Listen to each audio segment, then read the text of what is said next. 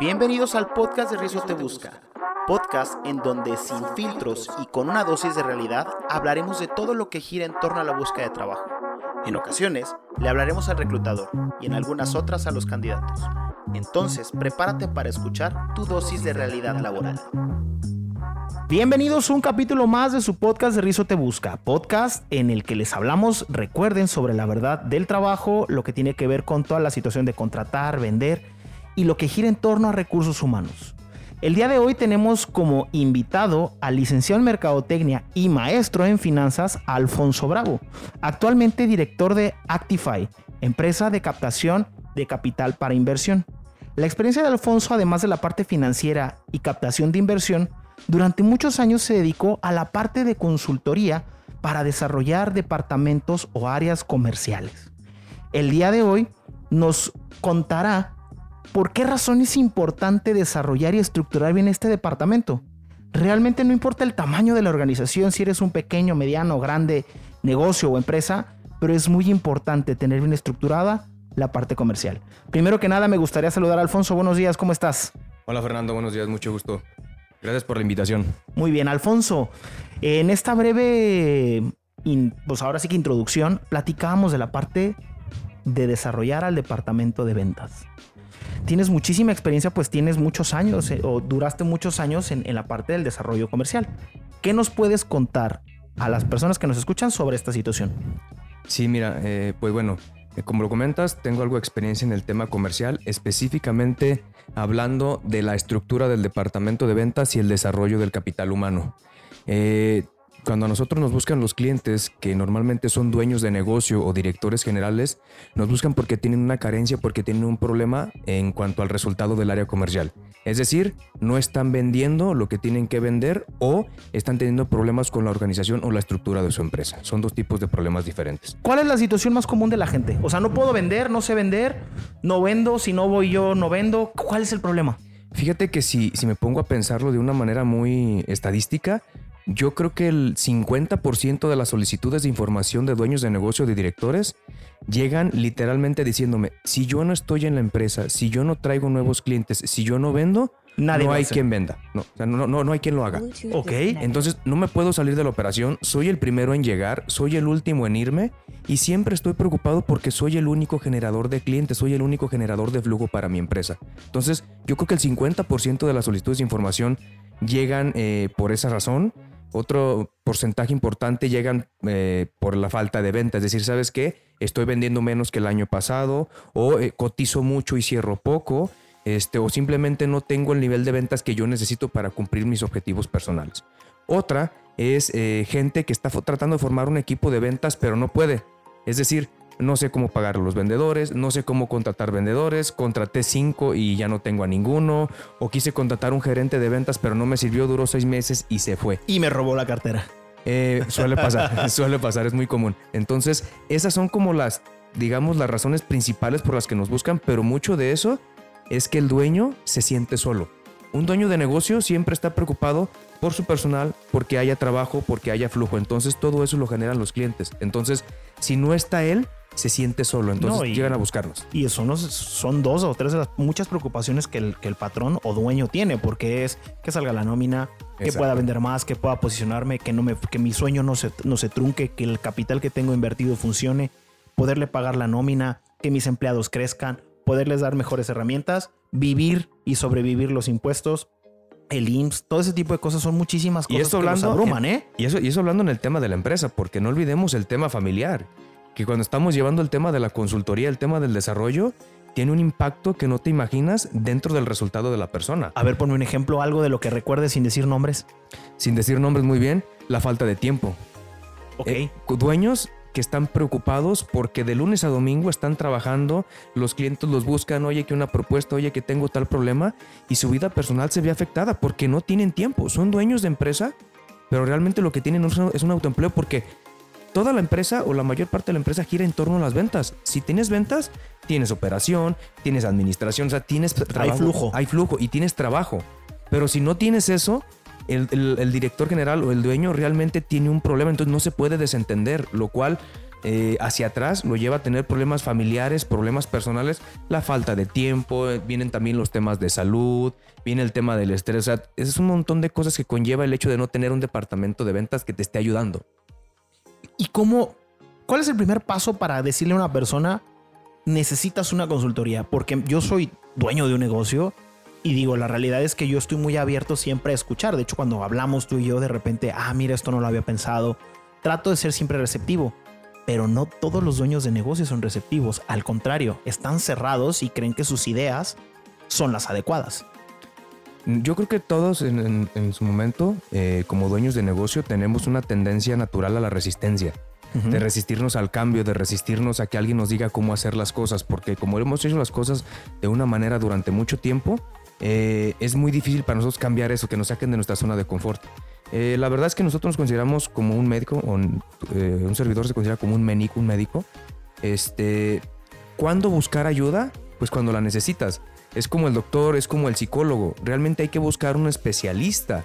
Es decir, si yo ya intenté formar un equipo de ventas y no, y no, y no pude, no lo hice, o si yo quiero formar un equipo de ventas, pero tengo preguntas, no sé cómo pagar. si yo realmente nunca he hecho las cosas, puedo intentar hacerlo, pero la diferencia de hacerlo yo sin experiencia a hacerlo con alguien que ya tiene conocimiento es el tema del tiempo. En lugar de tardarte uno o dos meses, te podrías tardar seis o siete, te podrías equivocar, lo cual te va a generar costos. Esa es la diferencia. ¿Cuándo necesitas a un consultor? Cuando quieres estructurar o cuando quieres tener un departamento de ventas estructurado. Y hay dos temas. Uno, ya tienes un departamento de ventas y no te está funcionando. En el caso de muchos. En el caso de la mayoría. Entonces, ¿sabes qué? Que nos busca. ¿Sabes qué?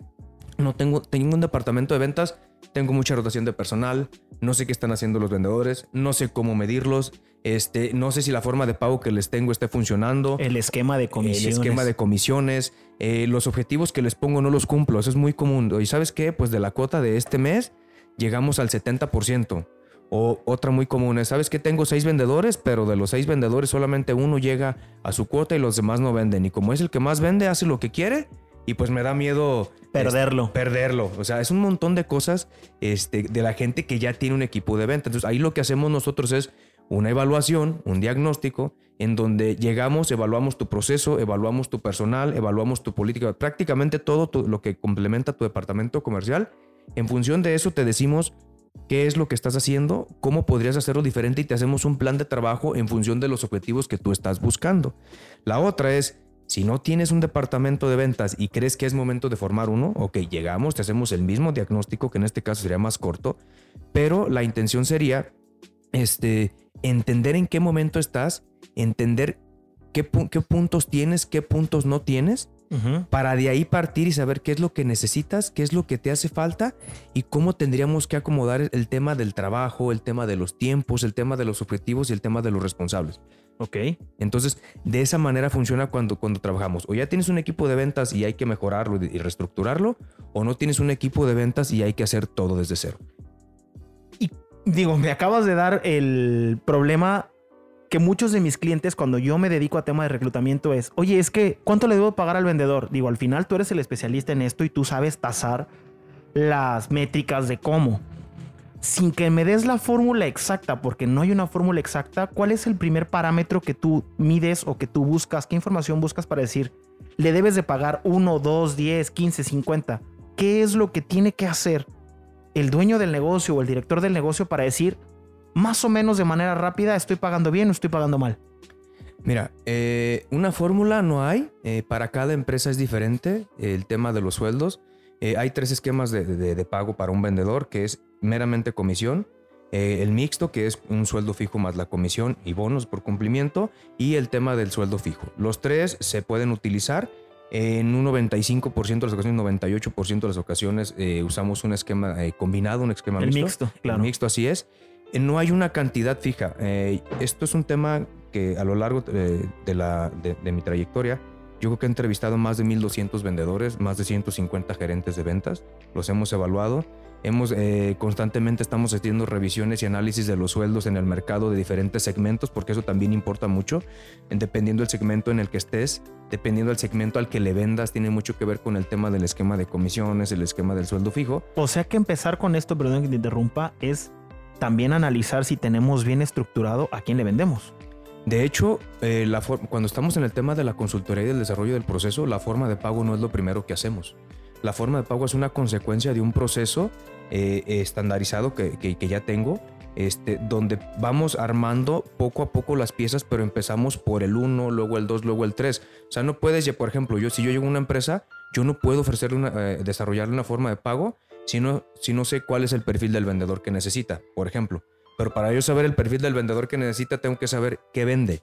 ¿Y a, quién le va a quién se lo vende? Claro. ¿Llega con directores generales o llega directamente con compras? ¿Es una compra recurrente? ¿Es una venta recurrente o es una venta esporádica? ¿Es una venta única? ¿Es un ticket de venta alto o es un ticket de venta bajo? ¿Soy, ¿Le vendo a distribuidores o le vendo a consumidor final? O aparte, ¿es un producto o es un servicio? Exactamente. O sea, es un montón de factores que tú tienes que tomar en cuenta, pero yo creo que te podría resumir eh, como en grandes rasgos algo que, es este, que yo he pensado siempre es, hay tres cosas que tienes que tomar en cuenta para una forma de pago. Lo que yo financieramente puedo repartir, lo que yo como dueño de negocio quiero repartir y lo que yo como dueño de negocio debo repartir. Son tres cosas muy diferentes y las tres las tienes que tomar en cuenta al momento de diseñar un esquema de compensación. Ok. ¿Por qué? Lo que yo puedo repartir si tú tienes una empresa que te da X por ciento de, utilidad bruta, tienes que cuidar el esquema porque si lo das mal, puedes dar... Eh, demasiado. Puedes dar demasiado y ya no es rentable para ti. Entonces, eso va pegado a la regla de lo que puedo ofrecer financieramente. Entonces, tienes que poner un top. ¿Sabes qué? Yo puedo repartir eh, de mi utilidad o de mi venta, lo que sea, hasta X porcentaje y tendrías que determinar en, en el escalafón del departamento comercial qué porcentaje le toca a cada quien. Después de eso, lo que quiero repartir, porque sí es cierto, algo muy importante que nos hemos topado, es que hay dueños de negocio que, para nosotros, digo, cada quien eso pues, pues, lo respeto mucho, pero los dueños de negocio tienen que tener en la mente que el vendedor quiere ganar mucho dinero por eso es vendedor. Por eso es vendedor. Un buen vendedor siempre busca ganar dinero. Entonces, tienes que formar eh, un esquema en el que realmente quieras que a tu vendedor le vaya bien. Y que no esté topado. Y que no esté topado. O sea, las, las comisiones que están topadas, literalmente no está bien diseñado un esquema de pago. Un esquema de pago no puede estar topado. Si el vendedor tiene que ser proporcional a la venta, obviamente cuidando parámetros de rentabilidad, parámetros de políticas de precio y demás cosas, ¿no? Fíjate que ahorita que estás hablando de topado, Recuerdo mucho, yo trabajé para algunas tiendas en, centro comercial y la mayoría utilizaba el modelo de Friedman, que es el de punto rojo, punto negro y estrella dorada. Y yo, a mí siempre me molestó mucho que decía, es que el que yo venda no depende el 100% de mí. O sea, tú como tienda me tienes que ofrecer publicidad, como marca me tienes que ofrecer producto, mercancía. Y sucedía eso que estás diciendo tú un solo vendedor era el que vendía bien, este, otros vendedores no llegaban a las metas y eso generaba también rotación, generaba molestia.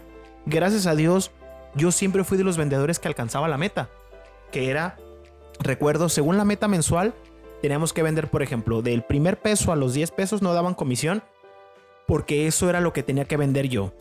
Después era del, del 10.1, o sea, ya rebasando la barrera de los 10 pesos, a 15 te tocaba el 0.6%. Y si pasabas a, a rompías la barrera de los 15, ya te tocaba el 7%. Yo decía, es que ¿por qué no unifican el porcentaje? Y, muchas de las tiendas de centros comerciales y plazas trabajan bajo ese esquema. ¿Crees que ese esquema es correcto? Eh, no te puedo decir si es correcto o incorrecto. Realmente no hay un esquema que puedas tú determinar estás bien o estás mal. El esquema, lo único que te puedo decir es que todos los esquemas son mejorables. O sea, todo es perfectible. todo es, exactamente. Todo lo puedes hacer de una mejor manera. Otra cosa que tienes que tomar en cuenta también es que es la última, es lo que debo de pagarle. Porque supongamos, estamos en el segmento de la venta de equipo médico. Hay un estándar que no es una regla, pero sí es un estándar. Los vendedores especializados en equipo médico lo conocen en cuanto al tema fijo y en cuanto al tema variable. La famosísima media. Exactamente, la media.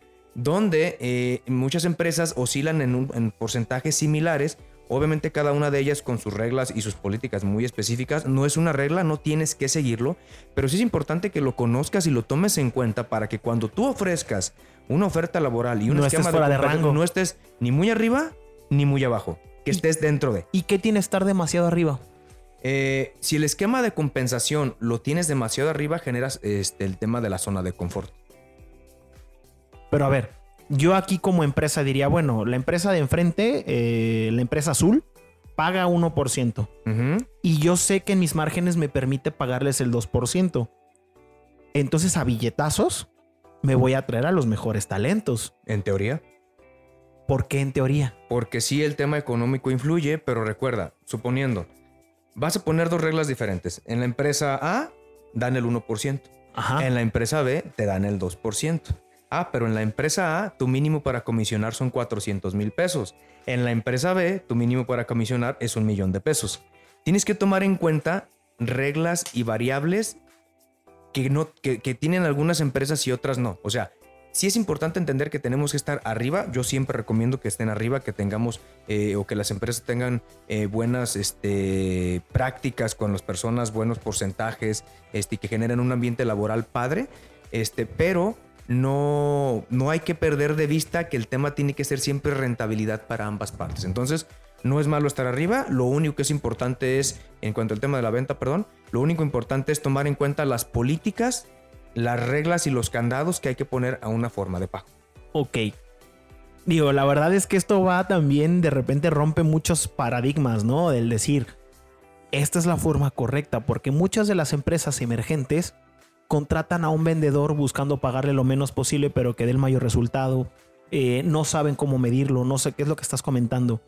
¿Qué consejo le darías tú a una persona que está en esta situación? Aparte de que te busquen, que ahorita nos vas a regalar tus, tus datos de contacto, que para que los asesores en ese sentido, ¿qué le aconsejarías para que voltee a su departamento de ventas y diga si verdaderamente está haciendo bien o no las cosas? Digo, lo número uno es si verdaderamente están llegándote a las metas y si verdaderamente están generando lo que quieres. Eso es lo número uno y que creo que muchos es en donde se dan el primer tope, ¿no? De decir, es. que no venden lo que yo quiero. Pero una cosa es lo que tú quieras y otra cosa es lo que puedan vender.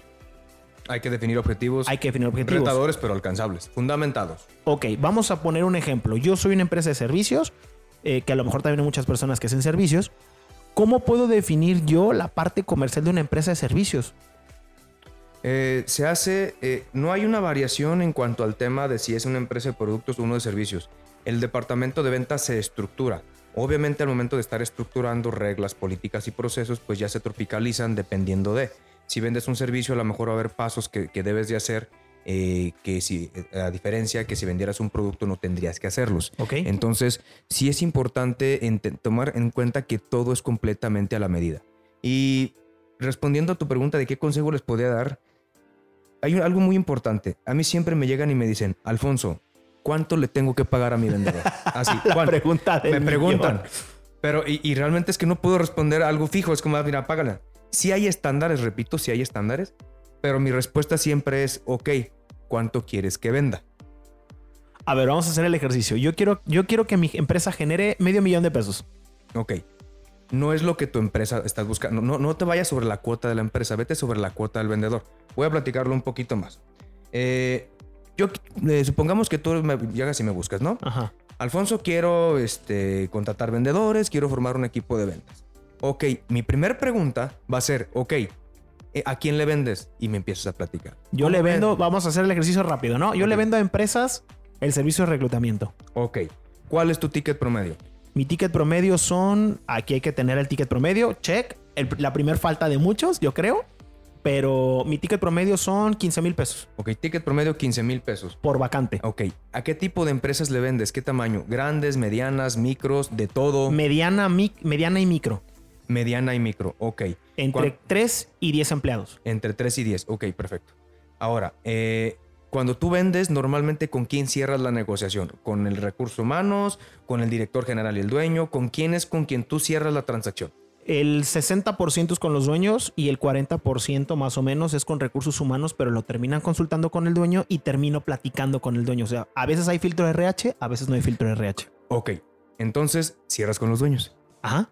Así, porque pudiste haber pasado por recursos humanos, pero realmente quien te da el sí es el dueño, el, el dueño, Sí, claro, el dueño, el director. Entonces, yo te diría, vamos trabajando en el perfil. Tú necesitas a alguien que sepa llegar con dueños, que sepa platicar con ellos, que para prospectar sepa cómo llegar por medio de, de, de los- de la recepcionista o el recepcionista o por medio de los amigos al dueño de tal empresa que sepa prospectar ese tipo de negocio. Porque no es lo mismo. Porque no es lo mismo, por ejemplo, que si tú estás trabajando eh, y, va- y vas a vender algo que es muy transaccional, donde llegas, lo ofreces y te lo compran, es muy diferente, es una habilidad. Sí, como los uniformes, ¿no? Por ejemplo. de- por darte por un ejemplo. Entonces ahí es un poco diferente. Entonces, eh, desde ahí vas generando el perfil.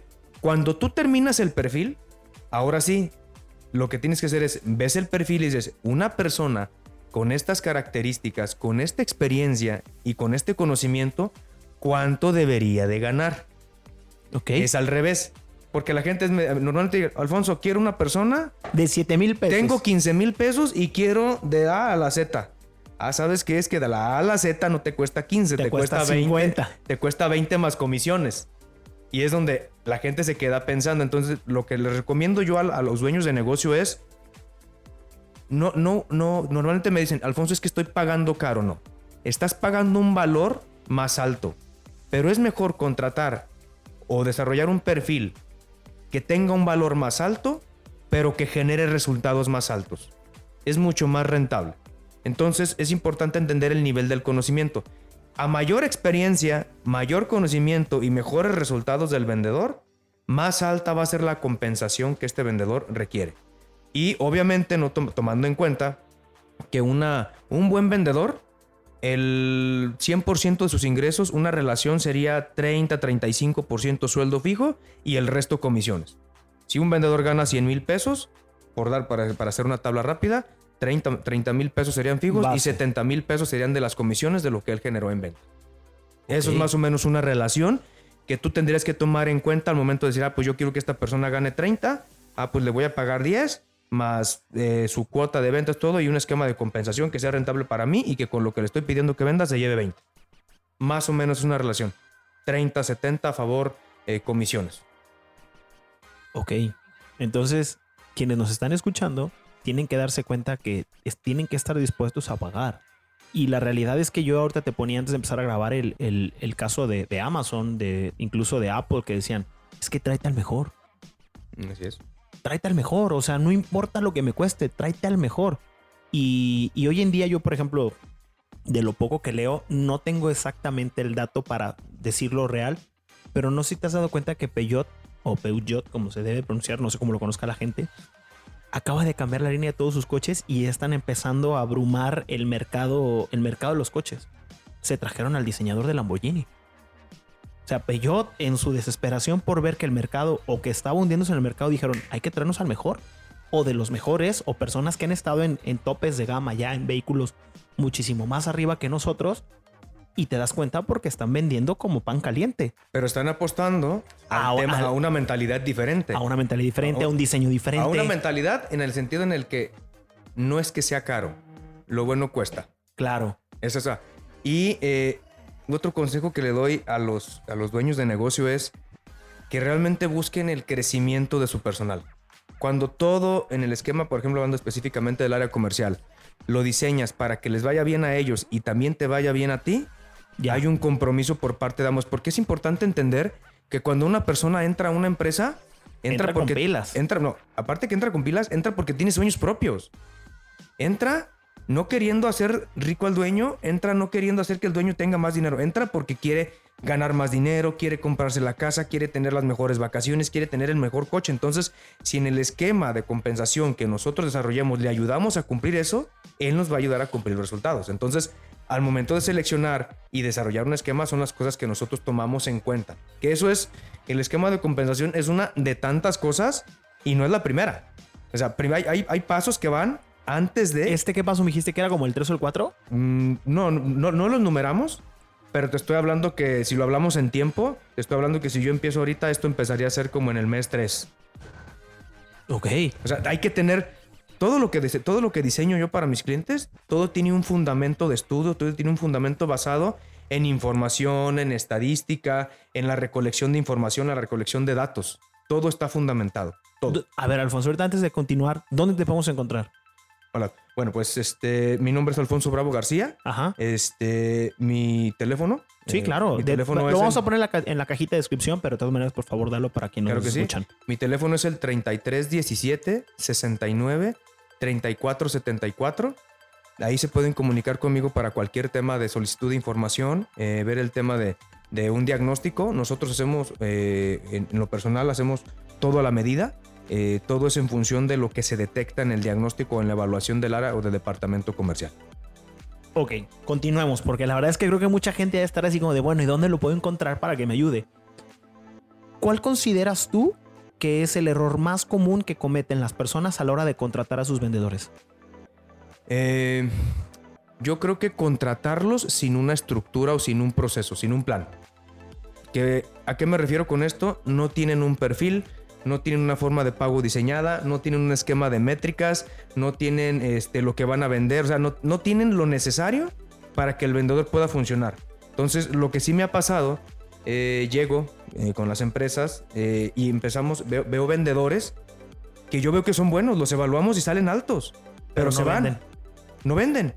Y un caso en específico, eh, tenemos un cliente del sector de, tuve un cliente del sector del, del agro, donde los ciclos comerciales ¿El- eran largos. agro? Agro.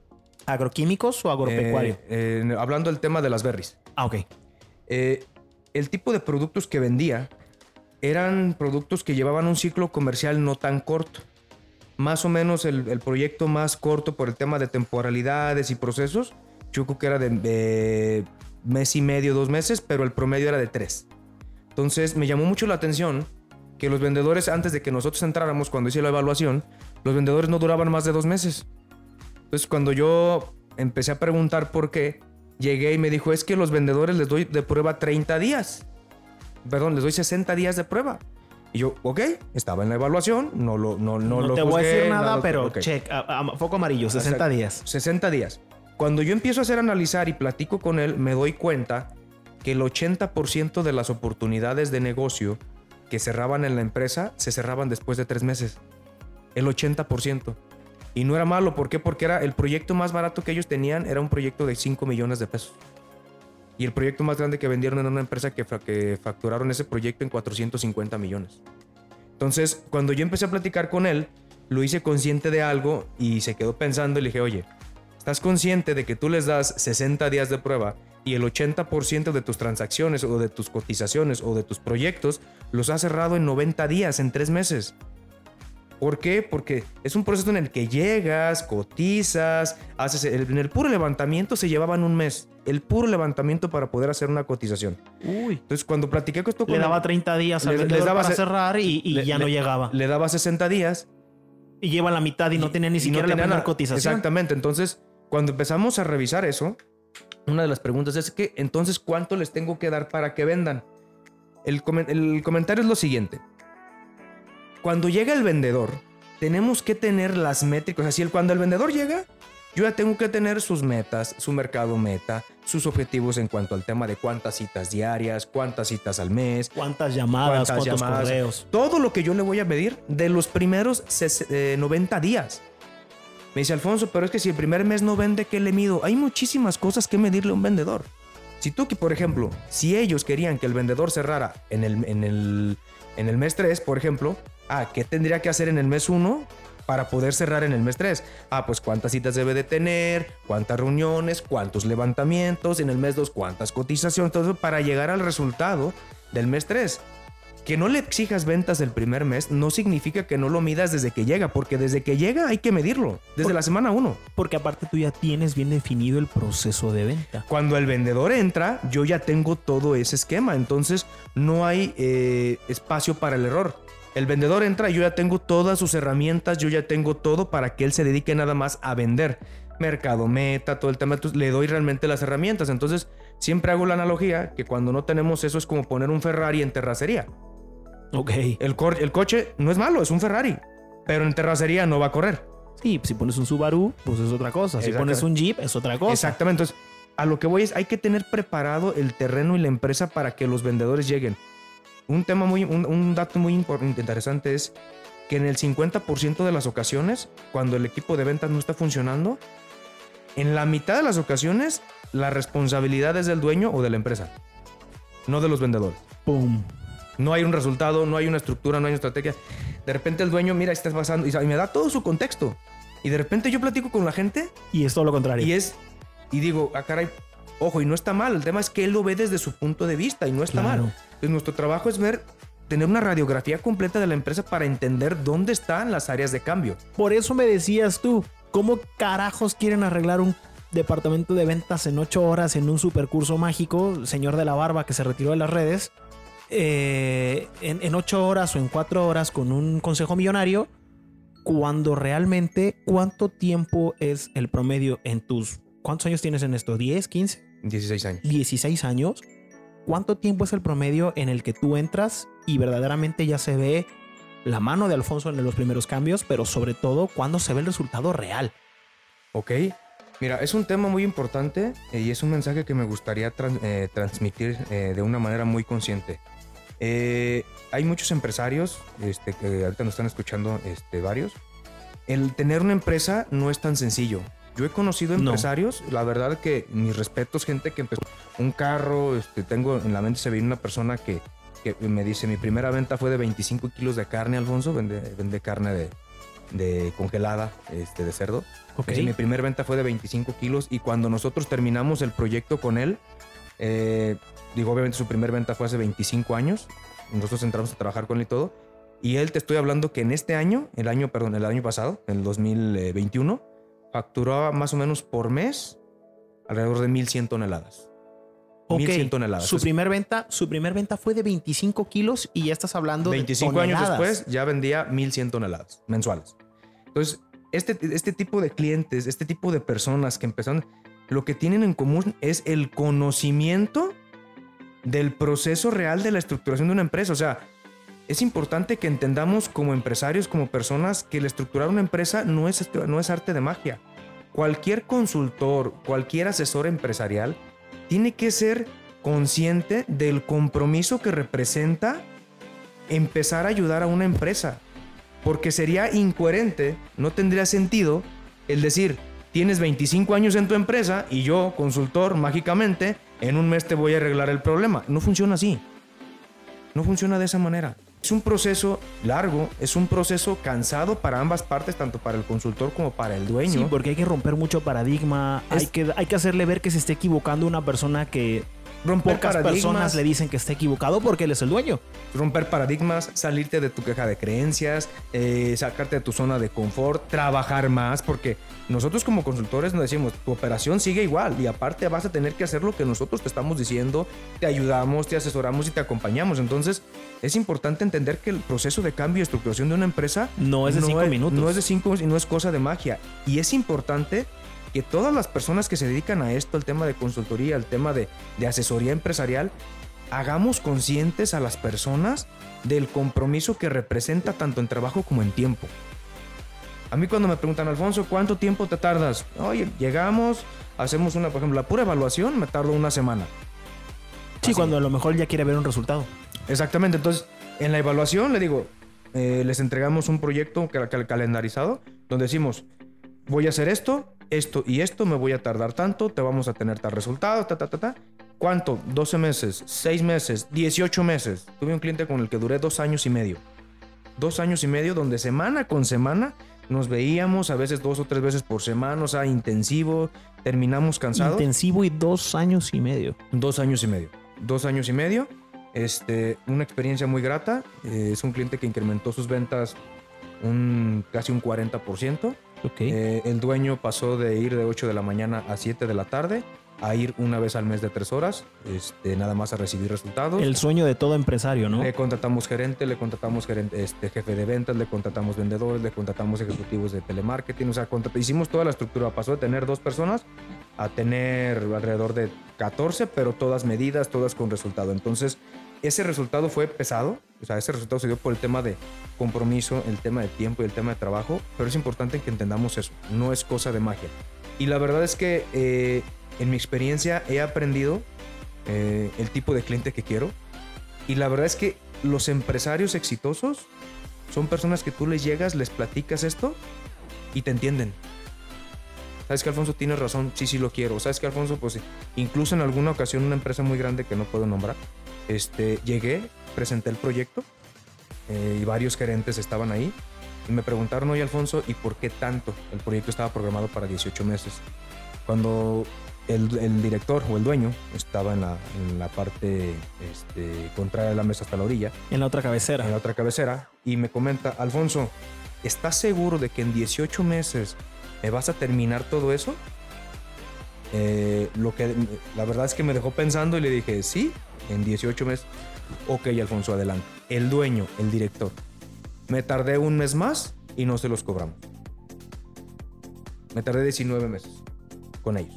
Bueno, pero al final compromiso es compromiso, ¿no? Compromiso, exactamente, compromiso es compromiso. A lo que voy con esto es nuevamente el tema de la conciencia. Hay muchas personas que con tal de vender... él, lo vio, él lo vio desde su perspectiva y la gente que trabajaba para él no. Entonces por eso hay que tener mucho cuidado a quién contratas y qué responsabilidades le das. Yo por eso siempre he dicho que hay que tener muy bien definido el perfil del puesto porque muchas empresas contratan y quieren a un todólogo o a una todóloga ahora este que haga todo por 5 mil pesos, por 6 mil pesos, por 7 mil. dices, es que ¿quién vive con esa cantidad? Hay gente que vive y se merece todo mi respeto y toda mi admiración porque aparte tienen hijos. Y, y de repente volteo y digo, es que a ver, ¿quieres que hagan todo? ¿No quieres, quieres pagar lo mínimo? Pero aparte te enojas porque no te dan resultados o porque no encuentras. Tiene que ver mucho con el perfil, pero la verdad es que tiene que ver más con la expectativa. Eh, recordemos que una de las responsabilidades de cada persona al ser contratada en una empresa, pues es prácticamente obtener los mejores resultados posibles en el menor tiempo posible. Entonces, no juzgamos ni critico a la gente que, que me pide esos resultados. Lo que sí hago es no les doy o no les vendo falsas esperanzas y les dejo clara la expectativa en cuanto a lo que sí se puede lograr. Entonces, ya cuando les explico el porqué del tiempo, las experiencias, el tema de por qué duramos tanto, qué, qué formatos utilizar, el porqué de las cosas, lo entienden, lo aceptan y trabajamos. Entonces, a mí lo, lo que yo hago, lo primero que hago con los clientes cuando se acercan conmigo es decirles la claridad, eh, con, con, claridad, lo que sí se puede, lo, que, no se puede, porque no nos gusta generar falsas esperanzas. Entonces, eh, hay diferentes, digo, yo respeto mucho el trabajo de las personas, cada quien tiene su método, cada quien tiene su forma, pero si algo me he dado cuenta yo y los empresarios este, que nos están escuchando se van a dar cuenta de eso, es que estructurar una empresa no es tan sencillo. No es tan sencillo. Entonces, eh, el mensaje que estoy transmitiendo yo con cada uno de los clientes con los que estoy trabajando y con cada uno de los clientes o prospectos que nos buscan es ese. El compromiso que se requiere para estructurar tu empresa y el tiempo que realmente se necesita para obtener resultados. Porque la verdad es que cuando la gente llega y te busca como consultor, llegan este, pidiendo ayuda. Y en esa necesidad de pedir ayuda, hay gente que, ah, con tal de vender, así ah, sí, lo puedo lograr, lo que sea. Yo he negado el servicio porque la gente me dice, Alfonso, quiero tal y tal y tal cosa y quiero que funcione en, en, un, en un mes. ¿Sabes qué? No soy el consultor para ti. No soy el consultor para ti, no me puedo comprometer a eso, gracias con permiso. Y el problema es que encuentran quién sí les vende eso y terminan regresando. O sea, hay gente que llega y Alfonso, no me funcionó, pero fíjate que me diseñaron esto. Lo puedes utilizar para que me, eh, cueste menos o lo que sea. Y terminan siendo cosas que no se puede, porque no se hicieron de una manera consciente. Entonces, de manera adecuada, ¿no? Adecuada y consciente. O sea, realmente hay que ser conscientes del compromiso que esto conlleva. Entonces, eh, lo que le puedo decir a los dueños de negocio que quieran estructurar su departamento de ventas es prepárense porque no es sencillo. No va a ser rápido, vale completamente el tiempo, ok, pero eh, es un compromiso de ambas partes. Ok, para concluir, digo, ya nos dijiste qué hay que hacer, qué no hay que hacer, cómo hay que hacerlo. Nos, el resumen de, de, este episodio es que comprendan cómo estructurar el departamento de ventas. Ya nos dijiste algunos tips que para mí son súper valiosos, que es Primero hay que estructurar si tenemos las herramientas adecuadas, primero hay que ver si tienen las, los elementos necesarios para vender, si tienen bien definido su mercado meta, si tienen la, capacidad de ofrecer la cantidad de producto o servicio como lo, estás, como lo quieren lograr, si están... Hay muchos elementos que giran en torno al departamento comercial y es el más importante, que desde mi punto de vista es el más castigado porque muchos dueños dicen, es que le voy a pagar comisiones, que, que se mueva. Pero es que no nomás es que se mueva como el caso de, de este cliente que tienes de las berries. O sea, no te funcionan porque no le das el tiempo de, de- de maduración al, al primer ciclo. Y ese es uno, ese es uno de, diferentes casos. O sea, claro. Porque también me he topado en empresas con las que no les dan las herramientas, no los capacitan. O sea, hay un montón de cosas que las empresas pueden mejorar para poderle facilitar el tema de los resultados de los vendedores. Porque al final de cuentas, la responsabilidad siempre es del vendedor. Obviamente, o sea, cuando evaluamos a los vendedores es. Eh, tienen que hacer su chamba y tienen que andar en la calle, tienen que andar prospectando y tienen que andar vendiendo. O sea, un vendedor, yo me considero vendedor desde los 16 años vendo, pero este, un vendedor tiene hora de entrada y no tiene hora de salida.